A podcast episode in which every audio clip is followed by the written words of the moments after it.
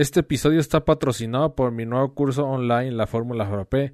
Si deseas apoyarme y apoyar este proyecto, entra a laformulafrappé.com diagonal navidad, diagonal navidad, frappé con doble P y sin acento, y llévate un 15% de descuento. En este curso vas a aprender a preparar polos base, jarabes, concentrados y sobre todo te daré toda mi metodología para que puedas innovar cualquier bebida que desees que lleve hielo triturado. Si no amas el curso, te regreso tu dinero y eso, esta garantía de satisfacción es porque estamos seguros de que te va a encantar. Entonces, entra a www.laformulafrape.com diagonal navidad, laformulafrape.com diagonal navidad. Y bueno, que estés muy bien, disfruta el episodio, un abrazo, saludos.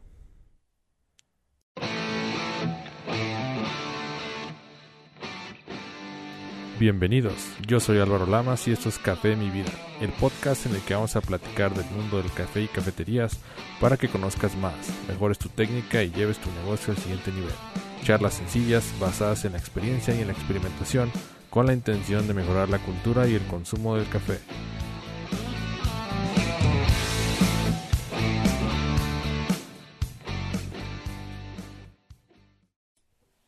Hola, ¿qué tal? ¿Cómo están? Espero que se encuentren muy bien. Bienvenidos a su podcast Café de mi vida. Mi nombre es Álvaro Lama, soy fundador de Simple Coffee. Espero que se encuentren muy bien esta semana y bueno, estoy muy contento de estar con ustedes platicando un poquito en este nuevo formato que estoy grabando fuera de línea, que se ha hecho un poco más íntimo, más tranquilo, más cercano. Entonces, espero que les guste mucho. Vamos a platicar de, de varias cositas este, que ahorita les voy a ir comentando. Y bueno, antes de iniciar, les, me gustaría comentarles sobre las promociones que tenemos de Navidad para que las aprovechen. Tenemos nuestro curso en línea de Comienza tu cafetería con el 40% de descuento. Nuestro curso de métodos artesanales que se llama Afición al Café con el 30% de descuento.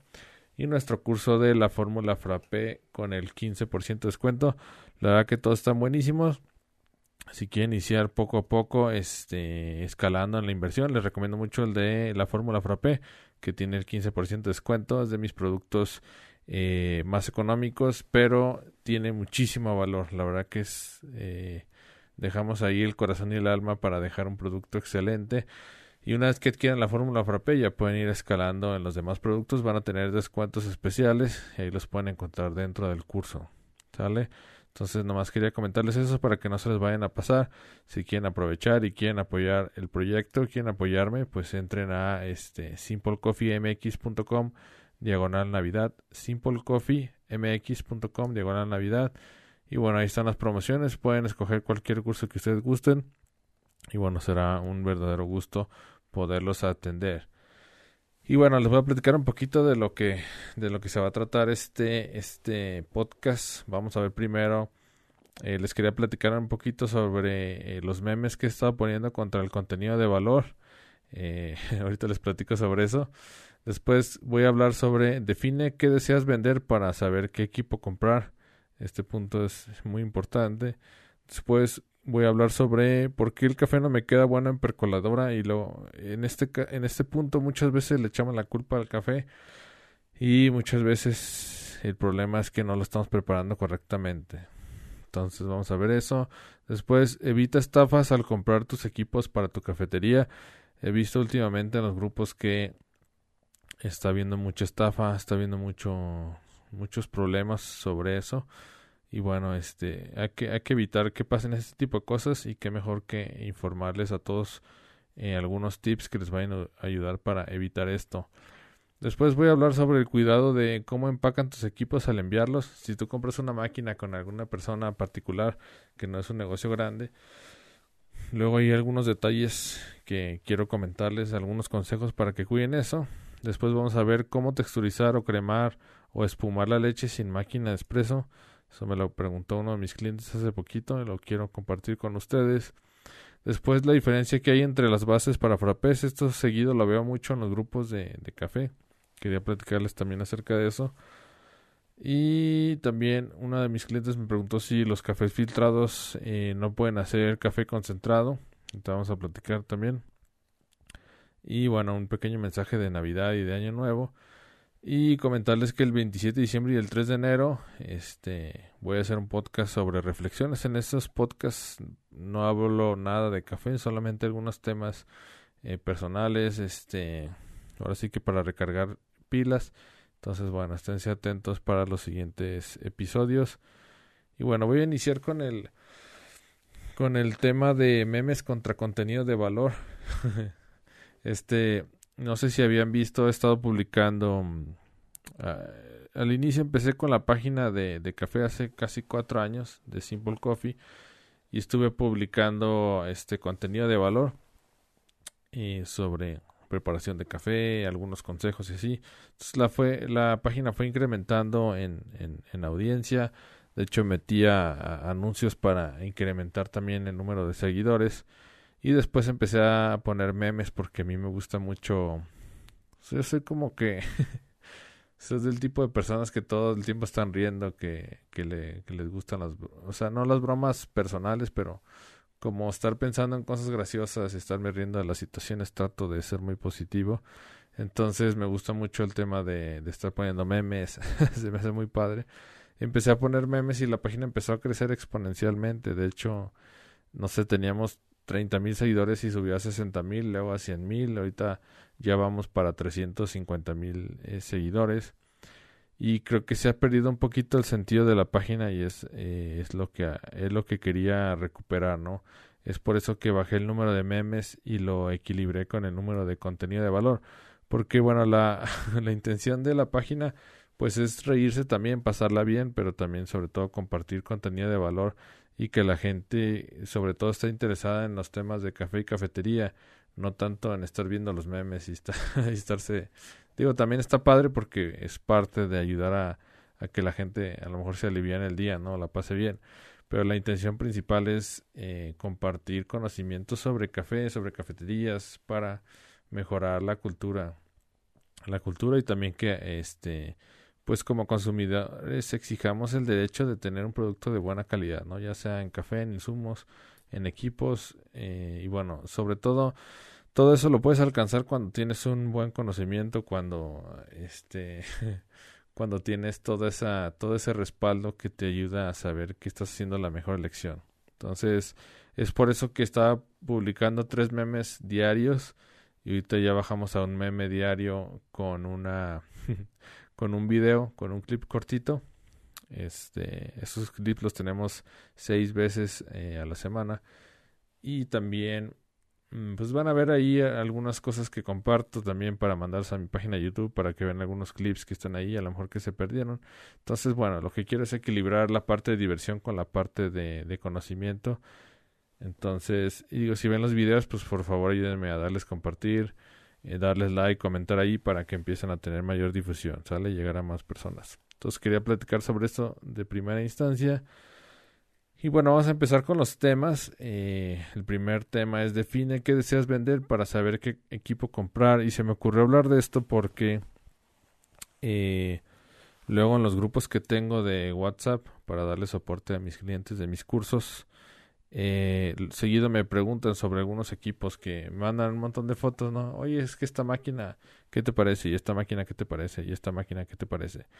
Y dentro de las máquinas me mandan equipos pues muy variados, ¿no? Que no tienen nada que ver uno con otro. O sea, mandan una máquina expreso y después me, matan, me mandan una cafetera eléctrica, luego una percoladora.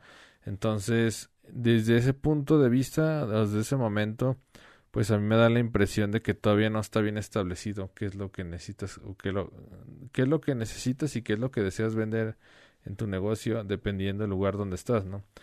Si estás en un lugar a lo mejor muy caluroso, pues eh, de primera instancia lo que más se te va a consumir probablemente van a ser las bebidas frías, las bebidas frappé, ¿sale?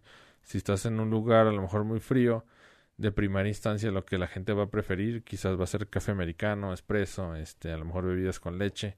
Entonces tienes que eh, definir bien lo que quieres vender. Si al empezar a investigar, al tomar los cursos, ves que a lo mejor la inversión de una cafetería es demasiado grande para el presupuesto que tienes en este momento, tienes que buscar alternativas para poder este iniciar o la alternativa también de esperar un poco para juntar el dinero y este empezar a comprar el equipo. En el caso, por ejemplo, de las personas que quieren iniciar con baja inversión, pues yo les recomiendo que inicien con frappés y con métodos artesanales para preparar café negro. Este café, yo le llamo café tipo americano, porque el café americano original es el espresso que está diluido en agua. Entonces, los métodos artesanales te dan café tipo americano, porque estás haciendo los cafés, eh, pero que no son base espresso, ¿no? Son cafés filtrados, cafés por inmersión y también cafés por presión, que sería el mocha pot o el aeropress. El mocha pot le llaman cafetera italiana o greca también, o también cafetera Vialetti. Entonces, es bien importante que definas qué quieres vender para que compres el equipo que más convenga para tus necesidades.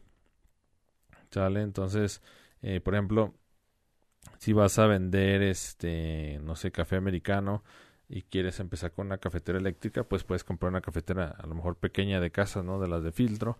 Ya que el negocio se empiece a clientar, pues esa cafetera la dejas para tu casa y compras quizás ya una percoladora, ¿no? Una, las percoladoras son para hacer café en grandes cantidades, pero puedes empezar poco a poco para este no tener que hacer toda la gran cantidad de café que se te vaya a quedar ahí, que al final pues esos son mermas, ¿no? Si estás utilizando un muy buen café, y al final el café no se te consumió y se te queda en la percoladora, pues ya prácticamente ya no lo vas a poder utilizar para el día siguiente, ¿no? Ya no vas a ver igual.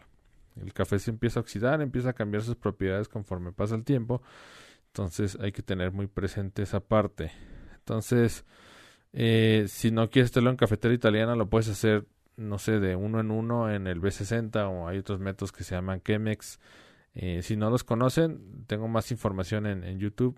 Este, el video se llama, me parece que se llama Métodos Artes, no se llama Brew el arte de hacer café, me parece que se llama así. De todos también en el podcast está, debe estar sobre métodos artesanales si quieren saber un poquito más de ellos. ¿no? Están poniéndome de moda a nivel mundial junto con el café de especialidad, entonces es una muy buena opción para iniciar sus cafeterías o sus negocios de café sin necesidad de comprar máquina de.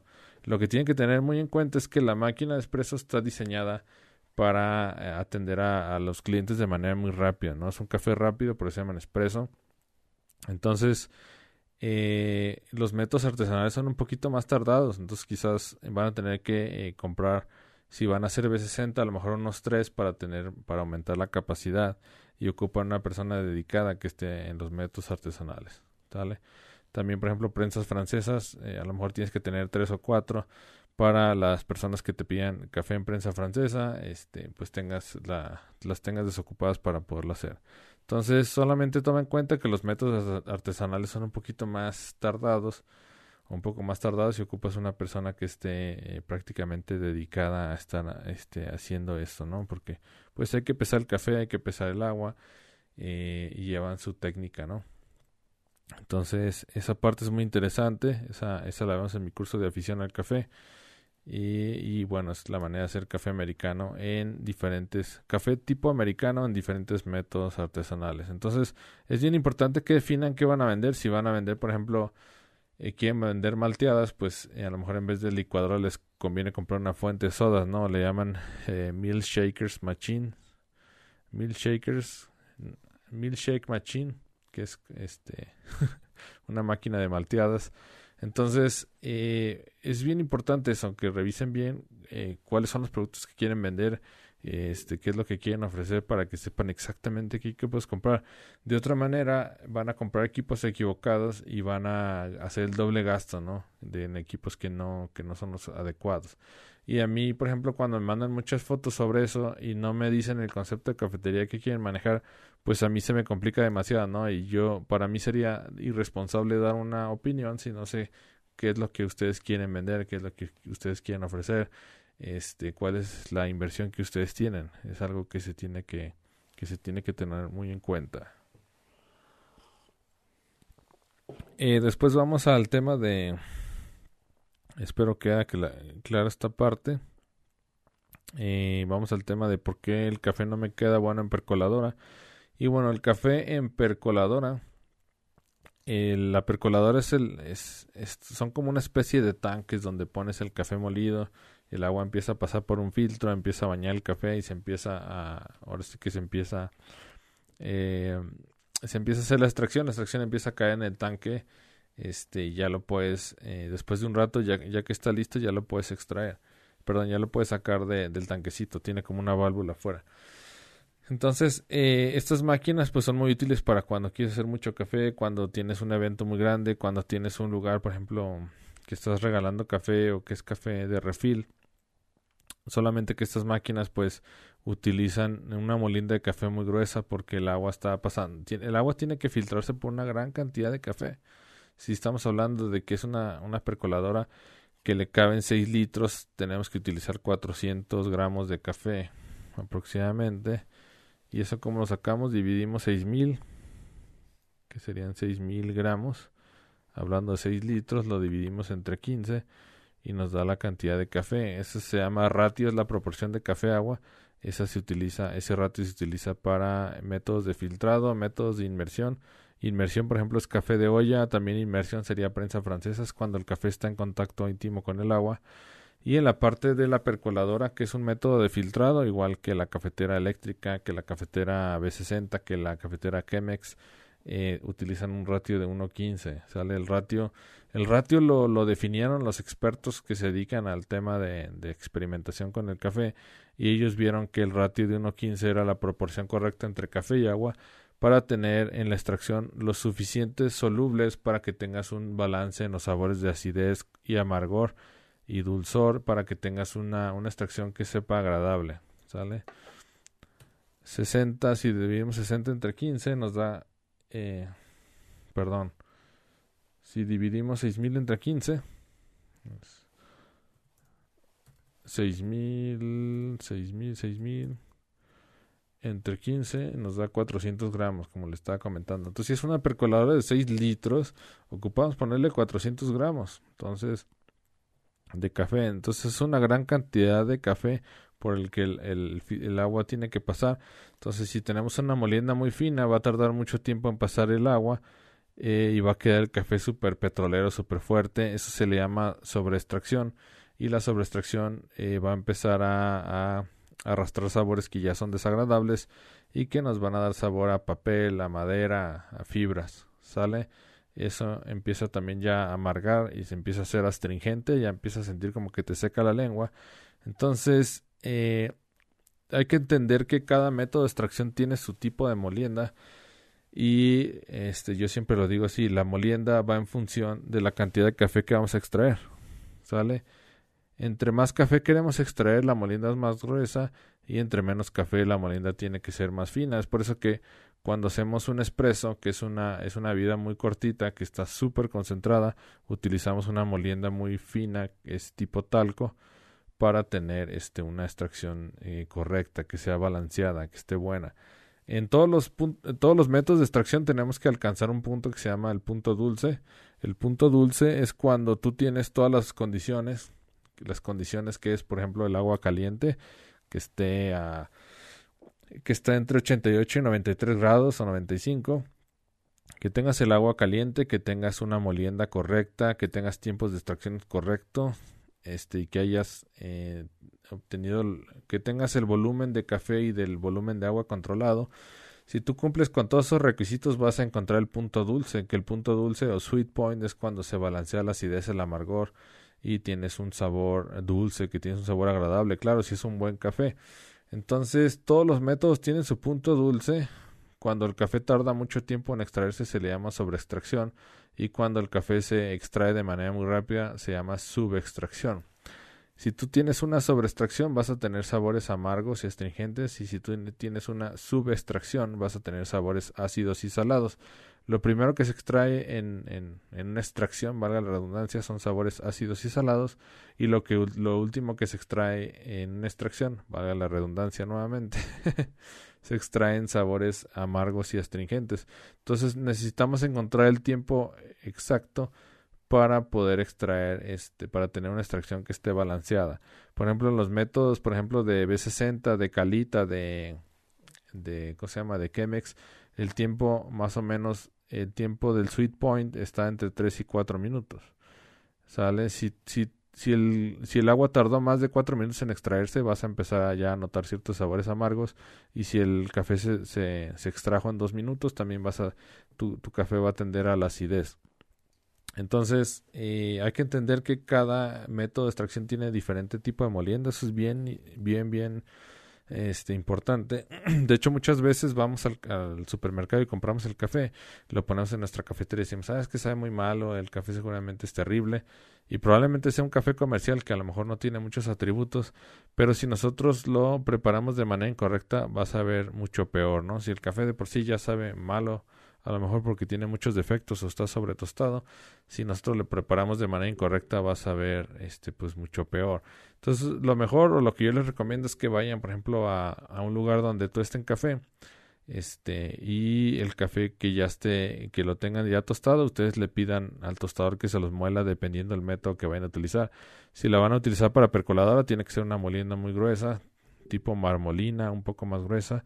Si lo quieren por ejemplo para B60 este va a ser una molienda tipo azúcar morena. Si quieren por ejemplo la molienda para una, una prensa francesa va a ser más va a ser la molienda, eh, como quien dice, media fina.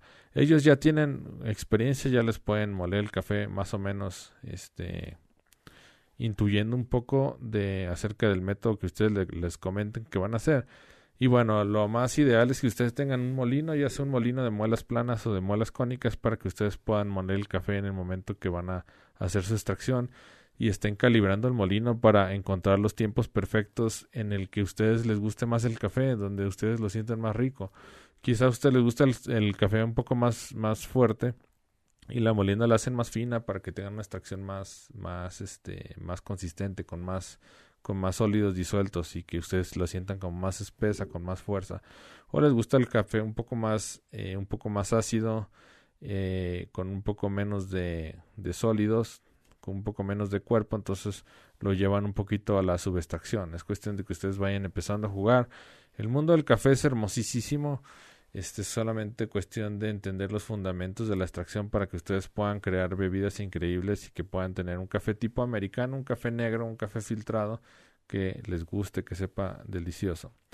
Entonces, eh, aquí el tema es no hay que echarle, eh, a veces, bueno, el café yo creo que es un 70% del sabor y el resto es la preparación que nosotros hagamos. Entonces, eh, si nosotros compramos un café súper caro de Etiopía que nos costó 50 dólares el kilo, si nosotros lo preparamos de manera incorrecta, pues lo vamos a echar a perder, ¿no? Le vamos a dar en la torre, como dicen aquí en México. Entonces, eh, mucho cuidado en esa parte, es lo que quería platicarles. Eh, la otra parte es de, este, evita estafas al comprar tus equipos para tu cafetería. Seguido vean los grupos que, por ejemplo, no, es que fíjate que eh, vi un equipo que está muy económico, me pidieron un adelanto, me pidieron un depósito, les deposité y ya jamás lo volví a saber de las personas, ¿no?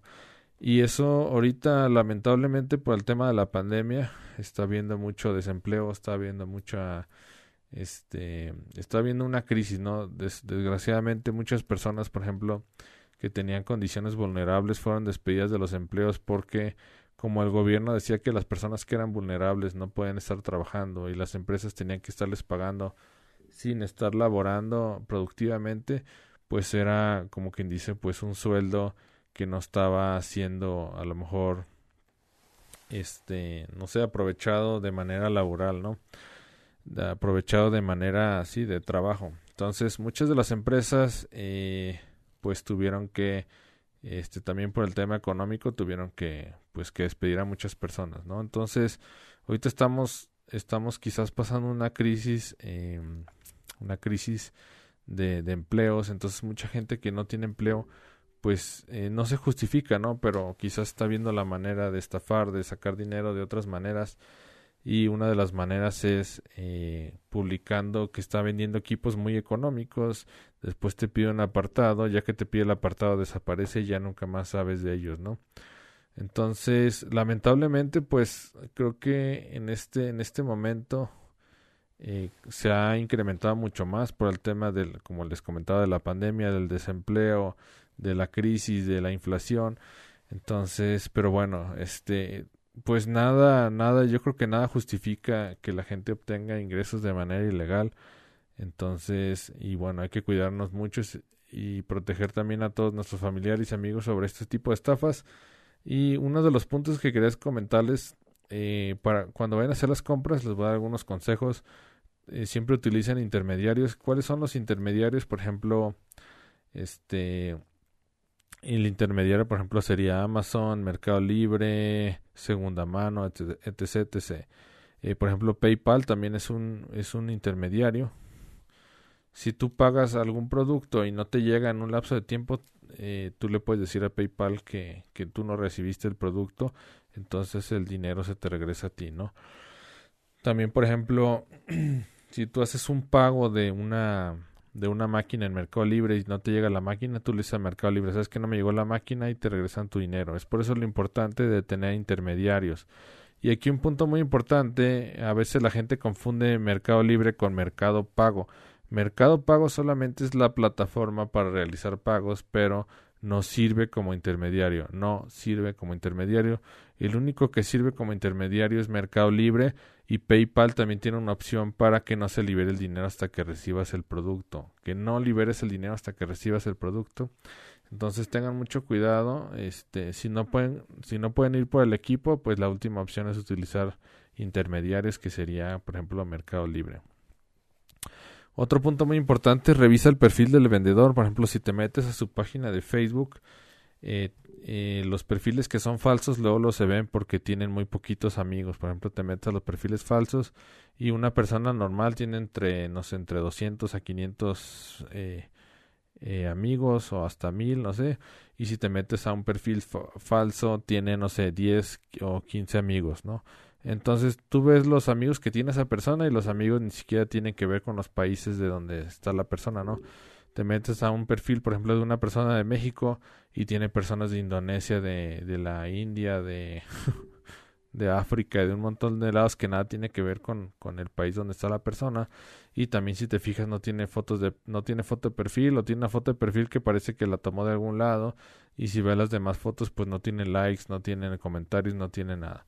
Entonces ahí ya empiezas como que a, a desconfiar un poquito de la situación. Entonces es importante entrar al perfil y ver más o menos eh, cuántos son los amigos que tiene la persona, cuál es el, el comportamiento que tiene, las fotos, este, si las fotos tienen algunos comentarios, tienen likes y cosas que se vean personales, ¿no? Los perfiles que son falsos, pues no vas a ver que tenga fotos que diga, ah, pues no sé, este, recuerdo cuando fuimos a tal paseo o recuerdo cuando vivimos esto. Normalmente tienen una foto, tienen dos likes y ya. Entonces ahí ya empieza a sospechar de que algo anda mal. El siguiente punto es atento a las noticias de robos. Por ejemplo, hace poco hubo un robo masivo de una tienda de San Remo Sanremo es una marca de muy famosa de equipos para cafetería y pues esos equipos que se robaron ahorita están rondando por la por la República Mexicana y la gente la está vendiendo pues para sacar provecho de esa de, ese robo que hicieron. Entonces, al momento de comprarte un equipo que fue robado, te, haces cómplice del robo e inclusive podrían generar acciones penales contra la persona que compró el equipo, aunque lo haya hecho de buena fe. Entonces, si tú sospechas que el equipo es robado, pues pide la factura. Digo, siempre que vayas a comprar un equipo, eh, pide la factura. Entiendo que muchas veces no la van a tener porque son equipos que se les perdió la factura o que se la comió el perro o qué sé yo. Pero, por ejemplo, en los equipos Sanremo que acaban de robar la tienda hace poco, pues pide la factura para saber que el equipo no fue, no fue robado, ¿no? Y que no seas parte de, de la delincuencia. Y no fomentemos eso, ¿no? Eh, otra cosa es ser escéptico a las superofertas. Luego he visto que eh, hay una máquina. Es bien importante que sepa los precios. Eso le digo siempre a mis clientes. Conoce los precios de las máquinas nuevas contra las máquinas usadas. Porque, por ejemplo, eh, te vas a comprar una máquina, no sé, hay una que se llama Gaia Ruby Pro que cuesta 39 mil pesos mexicanos. Lo voy a hablar en 39 en pesos mexicanos solamente para hacer la referencia. Y normalmente los equipos se devalúan un, un 30, un 40% una vez que salen de la tienda. Entonces, por ejemplo, si la máquina, vamos a hacer un cálculo rápido. Si la máquina, este, por ejemplo, costaba 39 mil por punto 40, se debe haber devaluado 15 mil pesos aproximadamente. Entonces, la máquina te tiene que estar costando 23 mil pesos aproximadamente. Entonces, o inclusive un poquito más, a lo mejor 25 o 27 mil pesos. Pero si tú, si la máquina nueva cuesta 39 mil Y eh, lo que pasa a veces eh, aquí, por ejemplo, pasa de las dos maneras, ¿no? Hay gente que se aprovecha del desconocimiento de los demás y a, pesar de que te da el equipo y todo, pues te lo da mucho más costoso de lo que debería ser, ¿no? Si la máquina costó 39 mil y a veces te metes a Mercado Libre y te la están ofreciendo en 37 mil. Entonces, si me va a si, si voy a ahorrar nomás dos mil pesos, pues mejor la compro nueva, ¿no? Ahí, por ejemplo, hay un, hay un tipo, a mí se me parece eso que no es correcto, no es ético.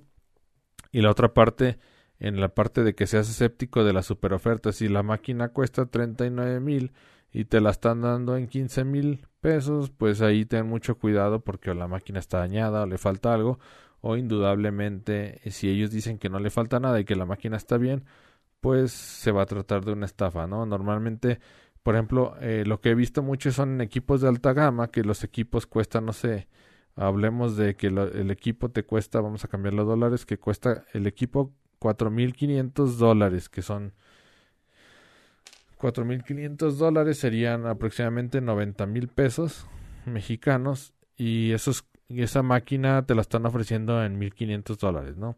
Entonces de 4.000 a 1.500 dólares es un salto enorme y es cuando te das cuenta pues que probablemente es una estafa.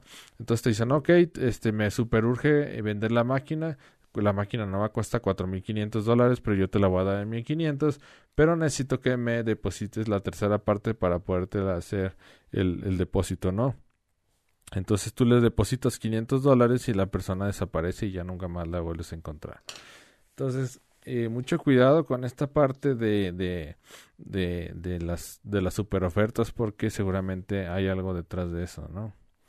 Y la otra cosa, otro tip que les voy a comentar es que normalmente la gente que se dedica a estafar está con, con diferentes perfiles en los diferentes grupos de café, pero tú vas a ver que son las mismas imágenes. Entonces, eh, normalmente te das cuenta que pues que te van a que te van a estafar, ¿no? Porque son las mismas imágenes y es de las máquinas y son diferentes perfiles. Entonces, cuidado con esa parte. Eh, también, este, otra cosa cuando compres equipos en línea o que le compres equipos que están en otra ciudad, ten mucho cuidado cómo empacan los equipos porque los, las máquinas, por ejemplo, son muy pesadas. Una máquina de expreso de un grupo aproximadamente pesa entre entre 30 y 40 kilogramos y una máquina de dos grupos te va a estar pesando entre 50 y 70 kilos. ¿Sale? Entonces, si tú compras la máquina con una persona particular y no sabe cómo empacar la máquina, imagínate que la máquina la empaca en una en una caja de cartón, ¿no? Ah, ¿Sabes qué? Compré una lavadora y me quedó la caja y pues ahí voy a meter la máquina y ya, ¿sale? Entonces, los que son de transportes necesitan ciertas, ciertas señaléticas para saber que el equipo que están manejando es muy delicado que el equipo se puede romper o se puede caer. Y también si tú no haces el empaque adecuado, el proveedor de servicios de, de, de paquetería de envíos no se hace responsable por lo que enviaste por el equipo. Entonces, si tú pides una máquina y te la mandan en una caja de cartón, la caja de cartón este, la avientan y la máquina, la caja se desfunda y se sale la máquina y se cae y se rompe. Al momento de que tú hagas el reclamo a la, paquetería, pues no, no te lo van a, no te lo van a hacer válido, ¿no? Porque van a decir que pues eh, tú hiciste el empaque mal, tú fuiste el responsable y pues tú, tú eres el responsable de que la máquina se haya dañado. Entonces ya no vas a poder recuperar tu dinero, tienes que agarrar tu máquina dañada. La persona que la estaba esperando ya no la recibió o la recibió y la rechazó porque se cayó, se rompió. Y tú te vas a quedar con la máquina y tú eres el responsable porque la empacaste mal. Si es que tú eres el, tú eres el que la estás vendiendo, vas a tener la que mandar reparar de todo lo que se rompió y la persona que la estaba esperando pues se va a quedar sin la máquina. Lo bueno es que si hubo un, un intermediario, por ejemplo Mercado Libre, tú le dices a Mercado Libre, sabes que yo no recibo el paquete porque la máquina llegó rota, se cayó en el transporte. Entonces a ti te regresan tu dinero y te protegen a ti como comprador. ¿Sale? Te protegen a ti como comprador si es que el paquete llegó roto, llegó mal y así. Entonces, si tú le compras a un particular, una persona que no se dedica a este tema de enviar equipos, es bien importante que la máquina vaya arriba de una tarima madera. Una, la máquina debe ir arriba de una tarima de madera, tiene que ir emplayada, tiene que ir bien sujeta con cinchos para que no se mueva. Y aparte, alrededor tiene que llevar cartones para que si se llega a golpear con alguna otra cosa, eh, no se vaya a marcar, no se vayan a marcar, por ejemplo, los biseles, el chasis y todo lo que tiene ahí, no se vaya a romper algún botón, no se vaya a zafar alguna perilla, tiene que ir bien empacada. Si la persona que te envía la máquina no sabe empacarla correctamente, pues al final eh, va a llegar dañada. Y si tú hiciste la compra por fuera, eh, probablemente la persona se desentienda y ya no te regrese tu dinero, ¿sale? Entonces, es por eso que es bien importante, eh, si es un particular, pues que lo hagas por medio de Mercado Libre, este, que es un intermediario, por si llega alguna, pasar alguna cosa, pues que pueda regresar el paquete y te regresen tu dinero. Entonces, eso se los quería comentar para que lo tengan muy en cuenta. Tengo algunos clientes de otros países que quieren importar máquinas. Entonces, eh, pues si, cuando pides una máquina de, un trayecto corto, luego las máquinas llegan golpeadas, así, no quiero imaginarme cuando, cuando un particular, una persona particular la manda a otro país, pues va a llegar, pues no me imagino ni cómo va a llegar, ¿no? Tiene, el tema de los empaques lleva mucha, mucha, mucha, mucho conocimiento de hecho, hay una carrera que se llama Ingeniería de Empaques. Y es toda una ciencia, ¿eh? tienen que saber eh, en qué parte, cuáles son las partes vulnerables del producto, dónde se puede rayar, dónde se puede romper, qué se puede pegar, este, la máquina, cuál es la mejor postura en la que debe de ir, la, mejor, la mejor orientación, eh, en qué partes debe llevar protección, adelante, atrás, arriba, abajo, cómo hacerle para que la, la caja no se desfunde, no se vaya a romper, este, es toda una ciencia, no, no es cualquier cosa, entonces eh, la persona que les envía el equipo tiene que saber muy, muy bien eh, las características. Y bueno, en, aquí vamos al punto 7. Voy a tomar un poco de agua. ¿Cómo texturizar? ¿Cómo texturizar? También le llaman cremar o también le llaman espumar. Leche sin máquina de espresso. Y este punto es muy importante, este, si tienes un negocio pequeño y tienes, quieres tener bebidas, por ejemplo, a base de, vale la redundancia, a base de polvos base. Por ejemplo, aquí en México sobre todo y en, en Estados Unidos, eh, en Sudamérica todavía falta un poquito acerca de eso, todavía no llegan los polvos base. De hecho, yo en mi curso de la Fórmula Frappé les enseño a hacer polvos base. Eh, y esos polos eh, les enseño a hacer polos base para los lugares donde no pueden donde no tienen acceso todavía no, no son económicos en algunas partes de Sudamérica se dificulta mucho es por eso que el, en mi curso de la fórmula frappé le metí este todo este tema de cómo hacer polos base jarabes y concentrados para que no no pasen no pues sí para que no batallen para que no tengan problemas. Y por ejemplo en América en eh, por ejemplo en Estados Unidos perdón, en Estados Unidos y en México se utilizan mucho los polos base, hay muchísimas marcas, hay muchísimos sabores y colores y texturas y todo. Entonces, eh, esos polos base sirven para hacer frappé, para hacer bebidas frías y para hacer bebidas calientes.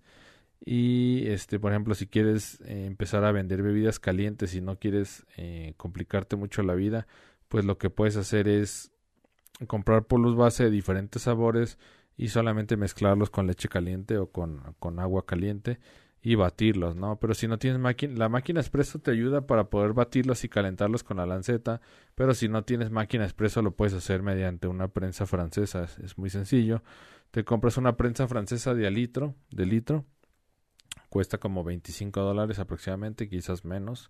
Calienta la leche en un recipiente, es importante que la leche no sobrepase los 60, 70 grados porque empieza a cambiar su, su color, empieza a cambiar su textura, su sabor.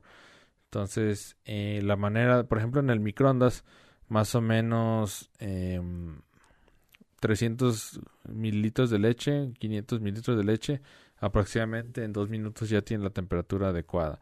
O la otra cosa es que eh, tendrían que utilizar a lo mejor algún, algún este, termómetro y este, ¿qué otra cosa? Pues lo pueden ir haciendo a, a, tanteo, ¿no? A feeling, de la manera en que sientan que la leche ya está caliente. Ah, hay, un, hay un punto muy importante, eh, se supone, los expertos dicen que el cuerpo humano empieza a sentir dolor a partir de los 60 grados centígrados. El cuerpo humano empieza a sentir dolor a partir de los 60 grados centígrados. Entonces, si tú tocas la jarra y ya empiezas a sentir que te molesta, quiere decir que la leche ya está en el punto adecuado. ¿Sale? Eso es con una jarra de metal. Entonces lo puedes hacer de esa manera, eh, al puro tanteo tocando para saber que la leche no se esté sobrepasando temperatura. Ya después de eso la pasas a la prensa francesa, le pones el polvo base y después con el émbolo empiezas a subir y bajar eh, eh, hasta que encuentres la textura y la espuma que tú quieras. Lo que hace la prensa francesa, como tiene un filtro redondo, al momento de entrar en contacto con la leche, lo que empiezas a generar como una tipo fricción, empiezas a generar turbulencia y eso hace que la leche empiece a espumarse, a texturizarse. Y pues la verdad que te queda la textura muy bonita como si lo hubieras hecho en la prensa francesa. Claro que es mucho más tardado porque en la máquina expreso pues tú texturizas y calientas la leche en 30 segundos, ¿no? 20, 30 segundos. Y pues en la en una prensa francesa, imagínate que calienta la leche en la en, en el microondas, te tardas dos minutos en calentarla, después en pasarla a la prensa francesa a lo mejor un minuto y en texturizarla a lo mejor te vas a tardar tres minutos y medio, cuatro minutos, pero bueno, es una opción si te llega a dañar la máquina expreso o si quieres eh, vender bebidas calientes a base de los polvos que tienes, lo puedes hacer de esa manera. Puedes tener a lo mejor tres, cuatro prensas francesas para estar haciendo varias al mismo tiempo. Puedes meter a lo mejor varias, eh, a lo mejor un litro de leche si es que te piden varios al mismo tiempo en la, en la, en el microondas. O también podrías utilizar una estufa de inducción. Las ventajas de las estufas de inducción es que tú puedes controlar la temperatura. Entonces tú le pones 60 grados e inmediatamente cuando llega a los 60 grados la estufa eh, se apaga para que ya no para que ya no esté generando más calor. Cuando detecta que empieza a bajar la temperatura, empieza a prender y así. Entonces, pues las estufas de inducción son muy rápidas porque son muy eficientes, porque toda la, toda la, como toda la energía la concentran en, en el recipiente y el recipiente a su vez pues calienta la leche por medio de la conducción. Entonces, este, puedes utilizar estufa de inducción o microondas. Si utilizas estufa de inducción, necesitas jarras especiales. Tienen que ser de, de acero.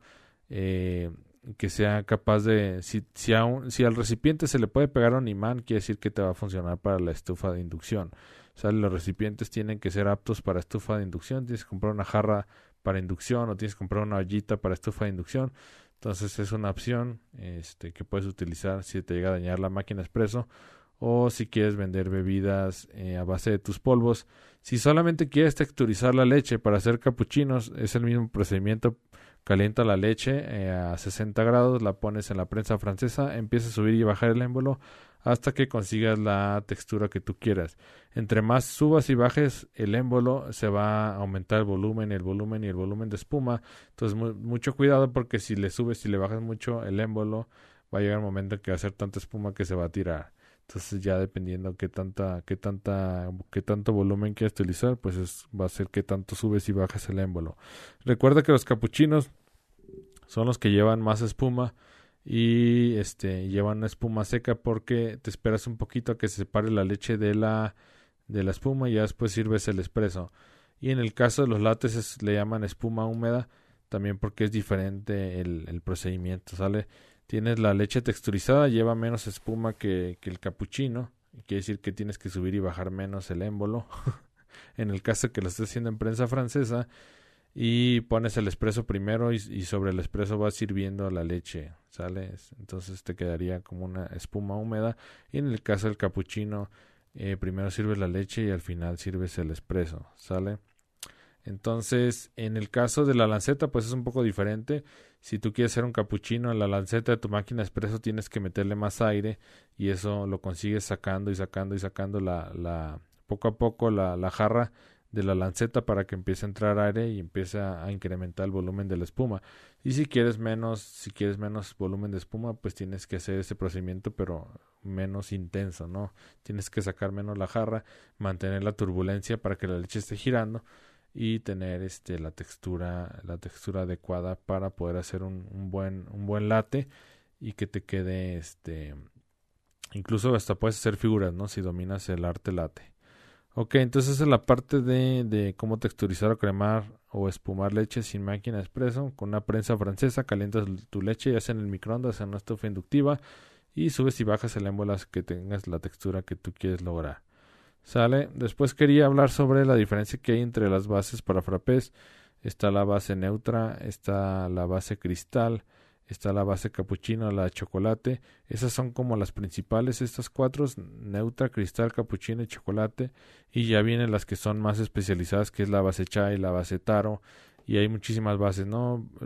Hay una base que le llaman de, mm, este, de mazapán. El mazapán es un dulce aquí que se come en México, que es, que es cacahuate molido con azúcar, que está como que dice prensado. Eh, hay base de mazapán, hay base de caramelo, hay base de crema holandesa, hay muchísimas bases, ¿no? Lo que han hecho los, los productores de, de estas bases, pues extraen el concentrado o el sabor de las esencias de lo que quieren que sepa la base, lo combinan con leche, con azúcar y con espesantes para obtener estas. Estas, y la verdad que son muy prácticas porque si tú no utilizas base, tienes que utilizar para tus frappés, tendrías que utilizar helado eh, el helado sirve como base porque tiene grasa, que esa la aporta la leche. Tiene gomas que ayudan a que tenga textura la, el helado. En México le llamamos nieve, pero en otros lados dicen el helado. Y tiene la esencia del sabor con el que hicieron el helado, ¿no? Entonces mucha gente utiliza helado para hacer frappés, pero es complicado porque el helado es muy costoso, es muy difícil de manejar, es difícil de pesar, es difícil de controlar. Entonces, yo les recomiendo mucho más que utilicen polvos base. Los polvos base los venden en México y en Estados Unidos muchísimo. Y si viven en otros lugares del mundo, yo les enseño a hacer sus propios bases para que, este, pues, ahora sí que ahorren dinero, este, y, y que lo controlen mucho mejor. Es mucho más fácil utilizar bases que helado y aparte las bases, pues, te duran pues prácticamente un año más, ¿no? Porque al final como es un componente seco, recuerda que lo que hace que las cosas se echen a perder es la humedad. Y en el caso de los polvos base, pues es polvo que está completamente seco, ¿no?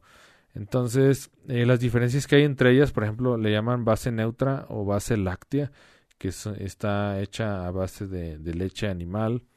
Eh, hay, una que le llaman base cristal o, o slush, creo que le llaman slush en o base para smoothie. Por ejemplo, esa base de cristal, esa base cristal no tiene, lo que no tiene es leche, es para hacer bebidas base agua, bebidas base agua, pero que tengan una muy buena consistencia.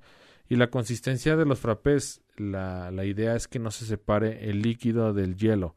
Si en un frappé se separa el líquido del hielo, lo que va a pasar es que cuando tú metes el popote o pajilla, no sé cómo le llaman, que es el tubito para que tú le tomes, si tú la metes hasta el fondo, el, el, hielo siempre flota y se va a la parte de arriba y el líquido se queda abajo.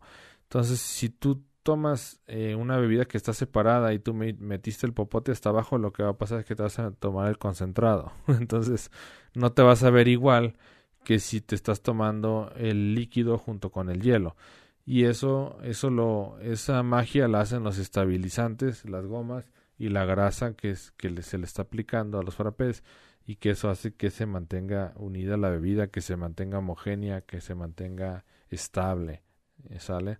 Entonces es por eso la importancia de tener bases. Entonces la base neutra, la base láctea tiene leche, eh, normalmente es leche animal, pero también podría ser leche vegetal quizás. Y la base cristal eh, es azúcar con espesantes es para que tengas unas bebidas base agua, pero que tengan, que tengan buena consistencia. La base cappuccino, pues lleva eh, la parte de la leche en polvo, lleva también café soluble. Y la base chocolate, pues lleva cacao. Algunos le ponen leche en polvo, también le ponen espesantes. Y hay otras bases que son mucho más complejas, que son la base de chai, la base de taro. La base de taro es, como morada, es, está hecha en base a, una, a un tubérculo que se llama colocasia esculenta, que es morado y se está se ha convertido en una bebida de tendencia no la bebida de taro. Y bueno hay muchísimas más no de mazapán de hay este de qué más hay hay base de moca que también es una combinación de chocolate con café y leche etcétera etcétera.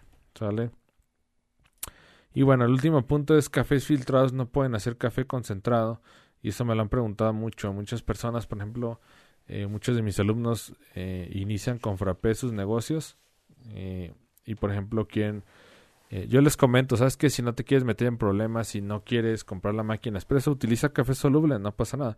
De hecho, el frappé, el frappé, eh, pues es una bebida que está hecha a base de café soluble. Básicamente fueron los principios del, de los frappés.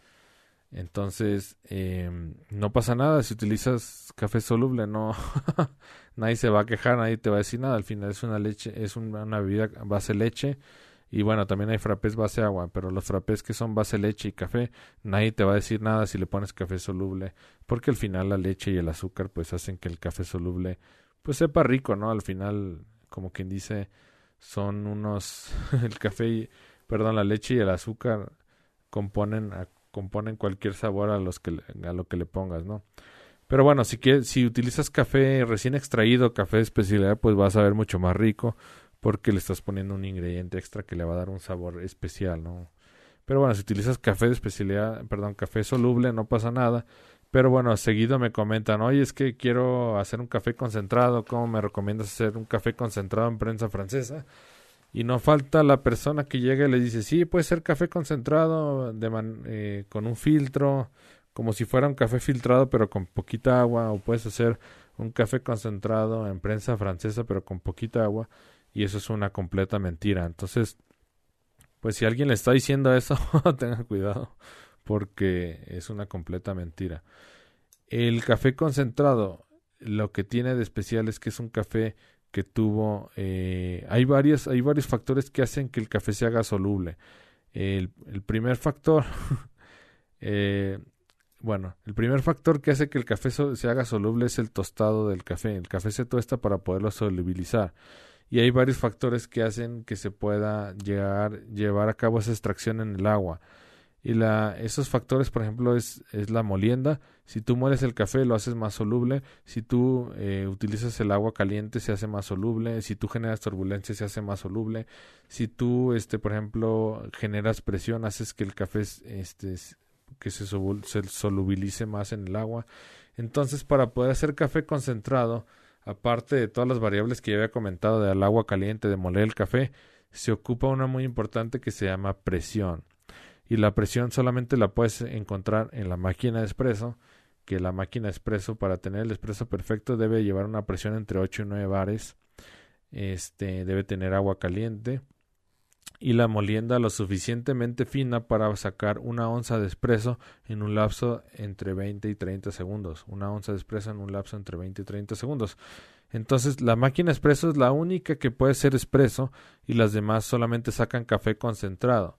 Por ejemplo, el mocha pot, que le llaman cafetera italiana, le llaman greca, le llaman cafetera Vialetti, esa, por ejemplo, eh, como quien dice, a la parte de abajo es una pequeña calderita que tú la pones en estufa y esa, esa calderita genera presión y el café se hace eh, mediante la extracción del, del, café por presión.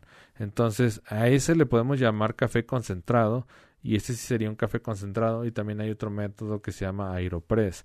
El Aeropress es básicamente es como una jeringa de plástico, tú pones el café molido, le pones agua, le pones unos filtros, presionas la jeringa internamente estás generando una presión mayor a la atmosférica y eso está haciendo que se extraigan más solubles y por ende tengas un café con más sólidos disueltos en el agua y un café concentrado. Entonces es por eso que el café concentrado tú lo puedes tener en la Mocha Pot y en el Aeropress y el espresso es la madre de los cafés concentrados. ¿Por qué? Porque tienes demasiada presión, que son 8 o 9 bares, tienes el agua caliente como los demás métodos, pero lo más importante es el agua caliente, es el, perdón, lo más importante es la presión. La presión es de 8 o 9 bares. Entonces lo que tú logras hacer es sacar muchos sólidos, sacar muchos sólidos del café en una extracción muy corta, este, en una pequeña extracción corta de agua, tú tienes todos esos sólidos disueltos y es por eso que la vida es tan viscosa, es tan espesa, porque tienes demasiados sólidos disueltos en una muy pequeña cantidad de agua caliente. Entonces, ese es el truco para poder tener el café concentrado y para poderlo utilizar tú en tus, en tus frappés. Si tú utilizas café de filtro para hacer frappé, igual sí te vas a ver un poquito café, pero no va a tener eh, no va a tener la misma consistencia o el mismo sabor que si hubieras utilizado un espresso. Y la otra cosa es que si utilizas café de filtro, pues vas a empezar a perder las proporciones, ¿sale? En mi curso La Fórmula Frappé yo les enseño las proporciones que deben ser para que puedan crear cualquier bebida. Entonces las, las proporciones se empiezan a perder y ya no podrías tener una bebida que sepa rica, que esté balanceada y que quepa dentro de un vaso de 16 onzas, que es el estándar de las bebidas frappé.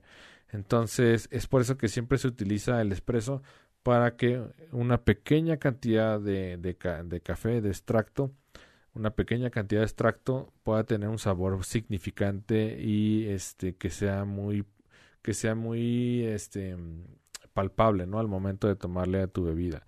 Eso es lo que quería comentar sobre este tema. Entonces los cafés filtrados los cafés por inmersión no pueden hacer café concentrado. Se necesita la presión y la presión la puedes eh, la puedes obtener por medio del, del pot que lleva una calderita como les comentaba que lo pones en la estufa o por medio de una presión externa que tú estés haciendo con una jeringa, ¿sale? Entonces, bueno, esos son los puntos que quería tratar. Eh, ya no, no se va a publicar ningún podcast hasta el 27. Ya va a pasar la parte de la Navidad y este y bueno, quería quería desearles muy feliz Navidad antes de cerrar esta este podcast. Que se la pasen increíblemente bien con su familia, disfruten mucho a la familia, disfruten a sus amigos, a sus parejas pásenla muy bien. La verdad que les, les deseo lo mejor. Ha sido un año complicado, ha sido un año de mucho esfuerzo, de, de, de muchas circunstancias.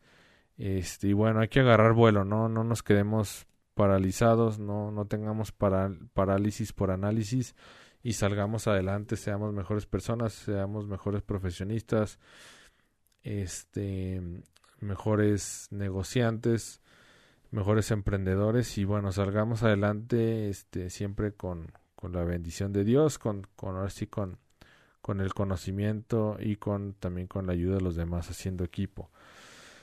Este, les deseo lo mejor, les deseo lo mejor. Este, pásenla muy bien. Que sea, que sea un momento de reflexión, un momento de compartir, un momento de, de preparación, de ayudarnos a ser mejores personas y bueno, de, de salir adelante, ¿no? Creo que es lo que les puedo comentar sobre, sobre la Navidad. Este, disfruten el momento, disfruten el momento, pásenla bien, eh, ríanse mucho, compartan, preparen mucho café. y bueno, los quiero muchísimo, la verdad que han sido gran, eh, una gran parte de, de, mi vida, han sido una, una parte importante de, del desarrollo de este proyecto. Y bueno, este pues no me queda más, más que agradecerles todo su esfuerzo por siempre estar poniendo atención, por siempre ser tan atentos en, las clases, en el podcast, en todo. Gracias a todos mis alumnos por, por tomar acción, por capacitarse, por creer en el proyecto, por creer en mí. Gracias por, por toda, por todo el apoyo, ¿no? También este sí, pues en algunos momentos que han sido a lo mejor que no han sido muy buenos, que ha habido críticas y así, pues siempre han estado ustedes este apoyándome y echándome ánimos. Entonces, pues muchas gracias y, y pásenla muy bien. Les mando un fuerte abrazo y este, gracias por todo. Y bueno, el 27 y el 3 de enero, este, espero preparar un podcast con algunas reflexiones. Espero que me ajuste el tiempo. La verdad que ya ahorita andamos en mil cosas y también quiero descansar un poco. Entonces, espero grabarlo en estos días y programarlo para que ustedes lo tengan y este vernos el, el 10 de enero ya con un, podcast normal, ¿no?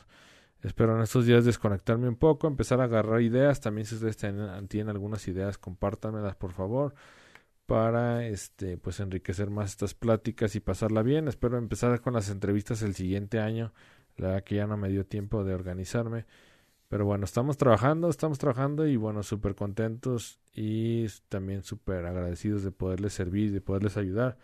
Yo creo que cuando nos ayudamos unos a los otros empezamos a crecer juntos y empezamos a salir adelante, ¿sale? Entonces que estén bien, pues cuídense muchísimo y pues pásenla increíblemente bien. Eh, disfruten, disfruten mucho a la familia, pásenla bien y recarguen pilas, ¿sale? Bueno, pues les mando un fuerte abrazo. Mi nombre, mi nombre es Álvaro Lamas, soy fundador de Simple Coffee y fue un placer estar contigo una sesión más. Y bueno, estamos en contacto. Eh, déjenme saber si les está gustando el podcast, si la pasan bien, si me escuchan. Y bueno, que estén, que estén, eh, Que estén muy bien. Los, los mando un abrazo, los quiero mucho. Saludos, nos vemos. Bye.